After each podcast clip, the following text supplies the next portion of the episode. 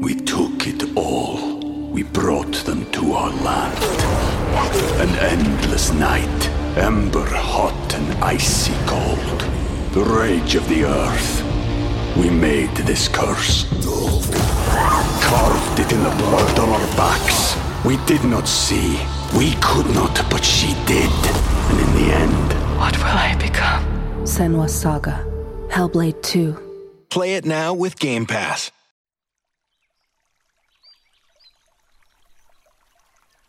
Hola de nuevo. ¿Cómo estás? Espero que muy bien. Cuando pensamos en el sistema solar, generalmente pensamos en el Sol y en unos pocos planetas. A veces tenemos en cuenta las distintas lunas, incluso los planetas enanos como Plutón o Ceres.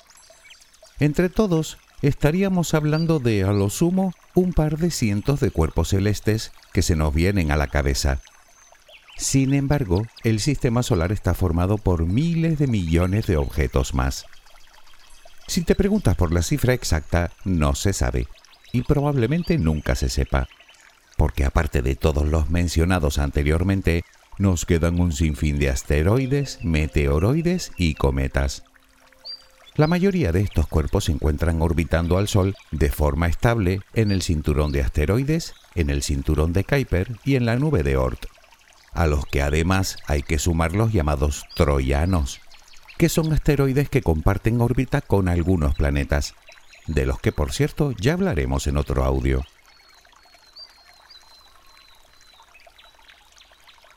No obstante, existen también un gran número de objetos, meteoroides, asteroides y cometas que van, digamos, por libre, es decir, que están fuera de las zonas donde suelen concentrarse y que vagan en solitario por todo el sistema solar. Algunos de ellos se acercan a la Tierra periódicamente, a veces peligrosamente. Supongo que todos hemos visto películas en las que un asteroide o un cometa impacta contra la Tierra, produciendo una enorme catástrofe a nivel global. La pregunta es, ¿podría suceder? La respuesta es sí, desde luego que sí.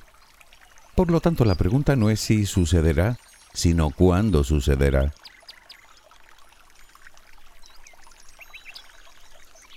Hoy hablaremos de los llamados objetos cercanos a la Tierra, conocidos como NEOS por su acrónimo en inglés, Near Earth Objects.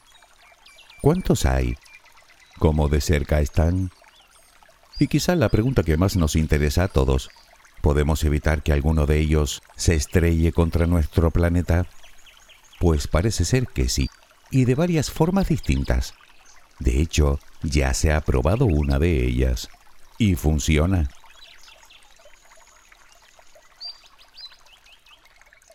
Antes de empezar, me gustaría hacer una aclaración sobre la diferencia entre asteroide, meteoroide, meteorito y meteoro, porque aunque lo parece, no son exactamente lo mismo.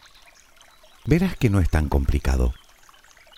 Hablamos de cuerpos con una composición muy similar, principalmente roca y metal. La diferencia fundamental está en el tamaño. Mientras que los meteoroides no superan los 50 metros de diámetro, los asteroides son objetos cuyo tamaño oscila entre los 50 metros y las varias decenas de kilómetros de diámetro, en cuyo caso se les llama también planetas menores.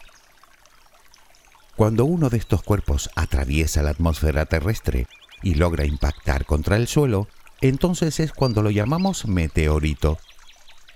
En cualquier caso, tanto si impacta contra el suelo o no, al entrar en contacto con la atmósfera, la fricción hace que su temperatura aumente a miles de grados, emitiendo gran cantidad de luz.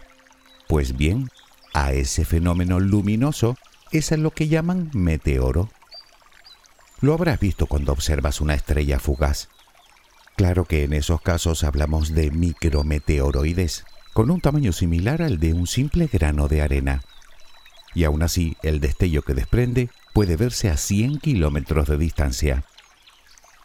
En otros casos, cuando el cuerpo tiene varios metros de diámetro, permanece mucho más tiempo en el cielo, iluminándolo todo hasta que por fin desaparece, muchas veces con una gran explosión.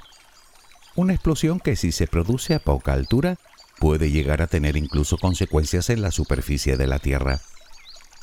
A esto se les conoce también como bólidos.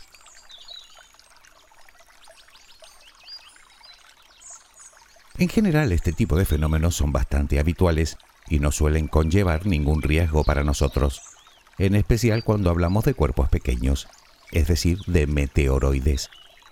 Ahora bien, cuando hablamos de asteroides, la cosa cambia, porque la fricción contra la atmósfera, debido a su gran tamaño, no es capaz de volatilizarlo por completo, así que en cuestión de muy pocos segundos atraviesa la capa de gases que rodea al planeta e irremediablemente termina impactando contra la Tierra. Y eso sí que es un problema. Obviamente todo depende del tamaño y de dónde impacte. Si el objeto es relativamente pequeño e impacta en una zona despoblada, probablemente la cosa no vaya a mayores. Pero si ese mismo objeto lo hace en una zona poblada, en el mejor de los casos podría destruir una ciudad entera. Y eso no es lo peor porque si el cuerpo del que hablamos es razonablemente grande, el lugar donde impacte pasa a ser irrelevante, ya que puede causar un auténtico cataclismo a nivel global. Ya sabes que no sería la primera vez que sucede.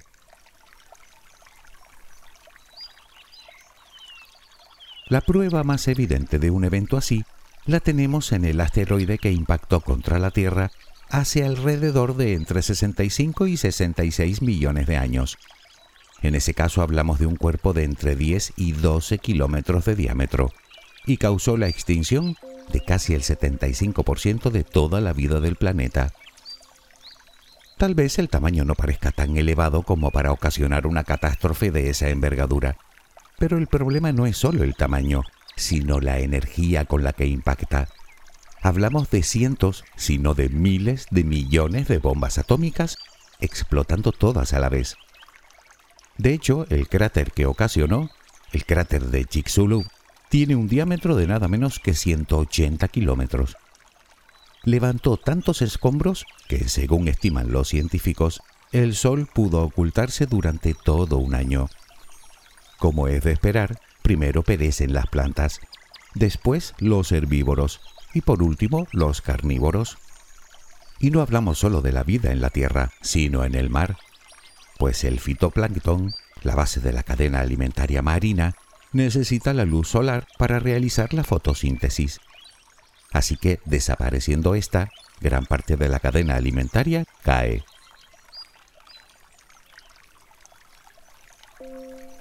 Tanto los meteoroides como los asteroides suelen provenir del cinturón de asteroides situado, como sabes, entre Marte y Júpiter. En ocasiones, un objeto entra en resonancia gravitacional con el gigante gaseoso y éste o bien lo catapulta al exterior del sistema o bien lo lanza hacia adentro, siendo atrapados por la atracción gravitacional del Sol o de los planetas rocosos del interior del sistema. Estos cuerpos suelen adquirir órbitas bastante excéntricas, aunque también es verdad que no suelen durar más que unos pocos millones de años, pues o terminan engullidos por el Sol o acaban sus días colisionando con algún planeta del sistema solar interior.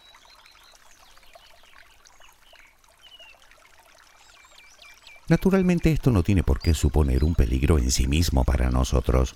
Primero porque no somos el único planeta rocoso dentro del sistema solar interior. Y segundo porque un objeto puede cruzar la órbita de la Tierra mientras ésta se encuentra al otro lado del Sol, por lo que el impacto podría no producirse nunca. El problema aparece cuando la trayectoria de ambas órbitas les lleva a coincidir en un lugar y en un momento determinado, en cuyo caso la catástrofe estaría asegurada o no, si actuamos a tiempo. Pero eso lo veremos después.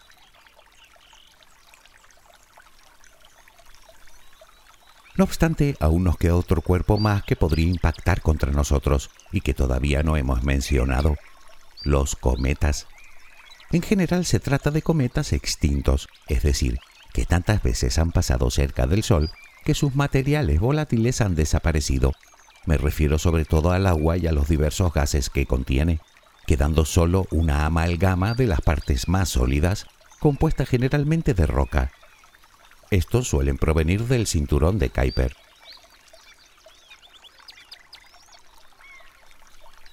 Como sabes, objetos de este tipo existen por miles, si no por millones en el sistema solar.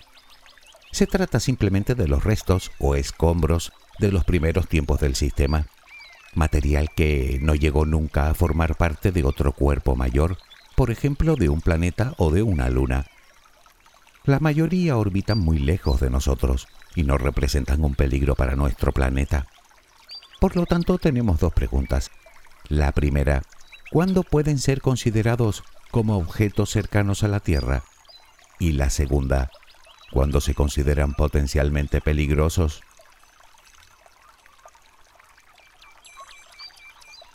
Empecemos contestando la primera.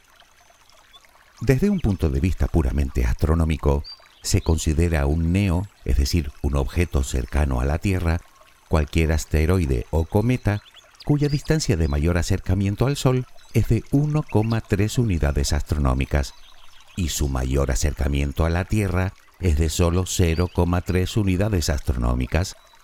Como sabes, una unidad astronómica equivale a unos 150 millones de kilómetros, la distancia que separa la Tierra del Sol.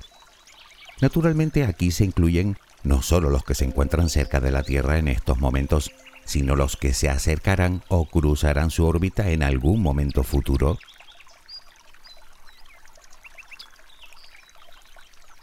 La mayoría de los objetos cercanos a la Tierra son asteroides, y entre todos suman en torno a unos 30.000 de todas las formas y tamaños, frente a los poco más de 100 cometas, al menos que se hayan descubierto hasta ahora. Sin embargo, como te dije, no todos son peligrosos ni mucho menos. De hecho, los asteroides se han catalogado en tres tipos diferentes, según su radio orbital, su perihelio y su afelio, o dicho de otro modo, según su distancia y en consecuencia su potencial peligro para la Tierra.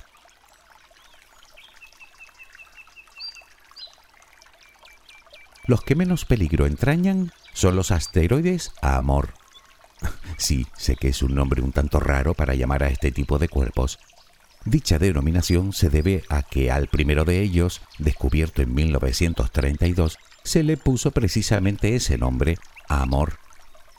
Bueno, pues este tipo de asteroides tienen una órbita muy excéntrica cuyo radio orbital hace que a menudo se crucen con la órbita de Marte e incluso con la de Júpiter, pero nunca con la de la Tierra. Los siguientes son los asteroides Apolo. También reciben el nombre del primer asteroide descubierto de este tipo.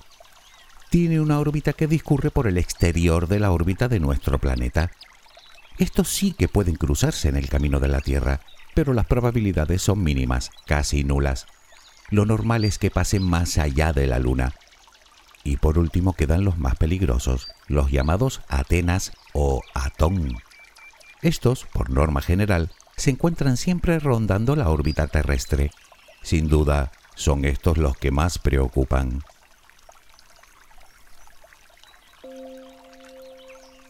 Por lo tanto, llegamos así a la pregunta que más nos interesa de todos los objetos cercanos a la Tierra, ¿cuáles se pueden considerar potencialmente peligrosos? Pues según los científicos, los cuerpos con diámetro de un mínimo de entre los 140 y 150 metros y cuyo acercamiento es de un máximo de 7,5 millones de kilómetros de nuestra órbita, casi 20 veces la distancia de la Luna. Puede parecer una distancia enorme, pero para el tamaño del espacio es como si pasaran rozando la Tierra. Cualquier perturbación gravitatoria podría ser que modificaran sensiblemente su trayectoria colocándolos en rumbo de colisión con nuestro planeta. Si te preguntas cuántos hay de este tipo, siento decir que en estos momentos se cuentan cerca de 1800. Aunque también es verdad que preocupantes, lo que se dice preocupantes, no son tantos. Obviamente, sean más o sean menos, la amenaza siempre está ahí. Por el momento, y teniendo en cuenta todos los catalogados hasta la fecha, no parece que ninguno vaya a colisionar contra nuestro planeta en un futuro cercano. El último que nos dio un susto tenía el tamaño de un rascacielos y pasó a una distancia equivalente a unas ocho veces la distancia que nos separa de la Luna. Aunque no lo parezca, eso es muy cerca. Hace de eso solo un par de años. Por lo tanto, respondamos a la pregunta de qué métodos tenemos para evitar una colisión importante.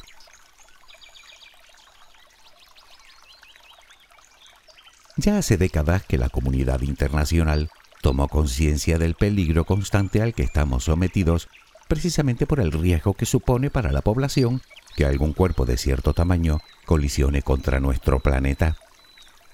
Desde hace tiempo se han puesto en marcha diversos estudios y programas con la intención de localizar estos objetos, para los cuales se han aportado importantes recursos e instrumentos de observación. De hecho, te asombraría saber la cantidad de gente, tanto profesionales como aficionados, que hoy en día están buscando y estudiando este tipo de cuerpos celestes. En el momento en el que se detecta uno nuevo, se le sigue la pista durante un tiempo para determinar su trayectoria y en base a esta su órbita. Calculando su órbita y velocidad, podremos conocer su ruta en un futuro y saber si representa un peligro para nosotros. Luego se determina su tamaño aproximado y su composición, normalmente basándonos en su albedo, es decir, en la cantidad de luz que refleja.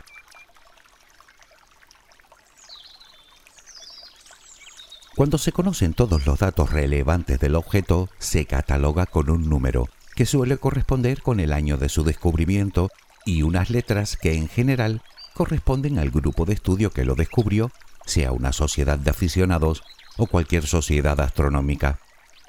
Aunque también se le puede acuñar un nombre. Eso sí, un nombre que debe cumplir determinados requisitos.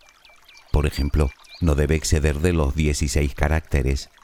No pueden ser nombres ofensivos ni de carácter comercial. Otro requisito es que el nombre se debe poder pronunciar en algún idioma. Además se prohíben los nombres de mascotas o de personajes relacionados con la política o con la actividad militar a menos que lleven como mínimo 100 años de fallecidos. en fin, bastante curioso, ¿verdad?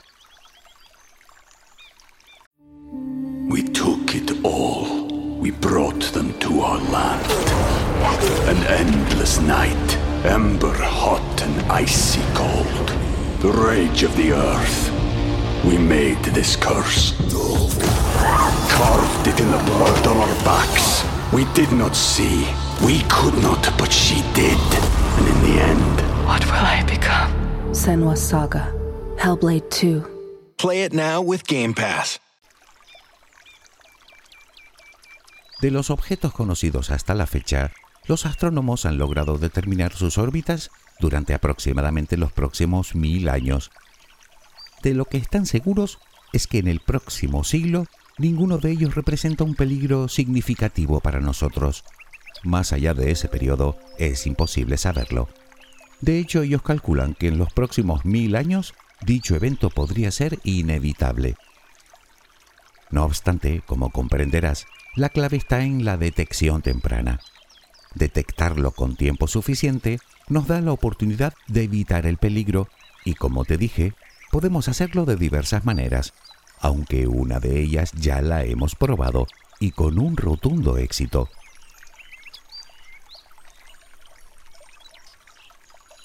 Analicemos el problema. Tenemos dos cuerpos en movimiento en rumbo de colisión. El impacto tendrá lugar en un punto determinado de la órbita de la Tierra y en un momento determinado. Bien, es obvio que con la Tierra no podemos hacer nada. No tenemos la capacidad de modificar de ninguna manera su trayectoria. Pero ¿y qué pasa con el otro objeto? Bueno, podemos hacer varias cosas. Aumentar su velocidad, de tal manera que pase por ese punto de la órbita antes que la Tierra. Podemos frenarlo para que pase después. O podemos desviarlo sensiblemente. En el transcurso de millones de kilómetros, una pequeña variación inicial supondría tal vez miles de kilómetros de diferencia en su trayectoria. Pues bien, de eso va el experimento que llevaron a cabo.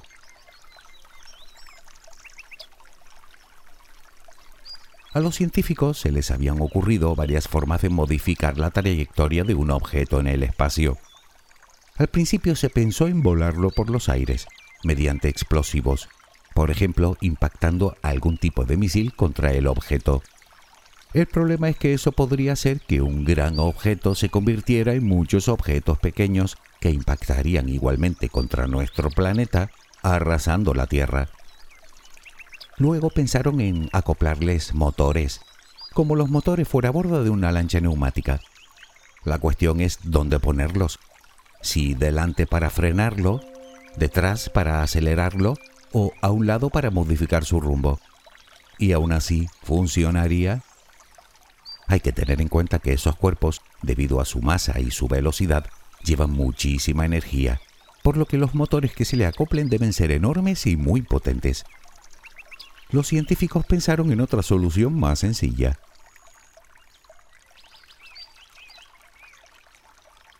En 2022, la sonda espacial DART de la NASA logró desviar sensiblemente la trayectoria de un pequeño asteroide de 160 metros de diámetro llamado Dimorphos, satélite de otro mayor catalogado como Didymos, de más de 700 metros. ¿Cómo lo hizo? Simple, impactando contra el objeto. Dicha sonda no era mayor que un frigorífico, pero impactó contra el asteroide a una velocidad superior a los 22.500 km por hora. La idea era modificar la órbita de Dimorphos con respecto a su compañero mayor, algo que no solo se logró, sino que dicha modificación fue mayor de lo esperado. ¿Por qué? Pues resulta que al impactar la sonda en la superficie de Dimorphos, creó una explosión que desplazó miles de toneladas de residuos al espacio, por lo que al impacto en sí mismo se le añadió la onda expansiva de dicha explosión, lo cual modificó aún más su órbita con respecto a su compañero.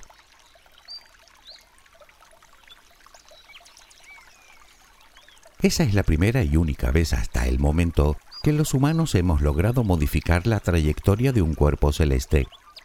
Entenderás que ese hito histórico marca un antes y un después para la defensa planetaria pues los análisis posteriores indican que sería posible repetir el experimento en el caso de que un objeto supusiera un peligro para nuestra supervivencia.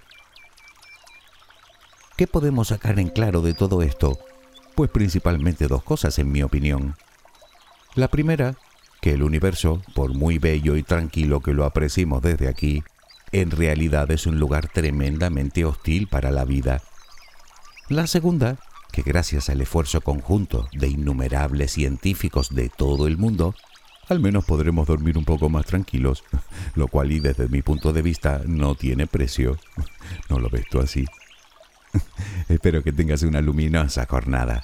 Hasta muy pronto.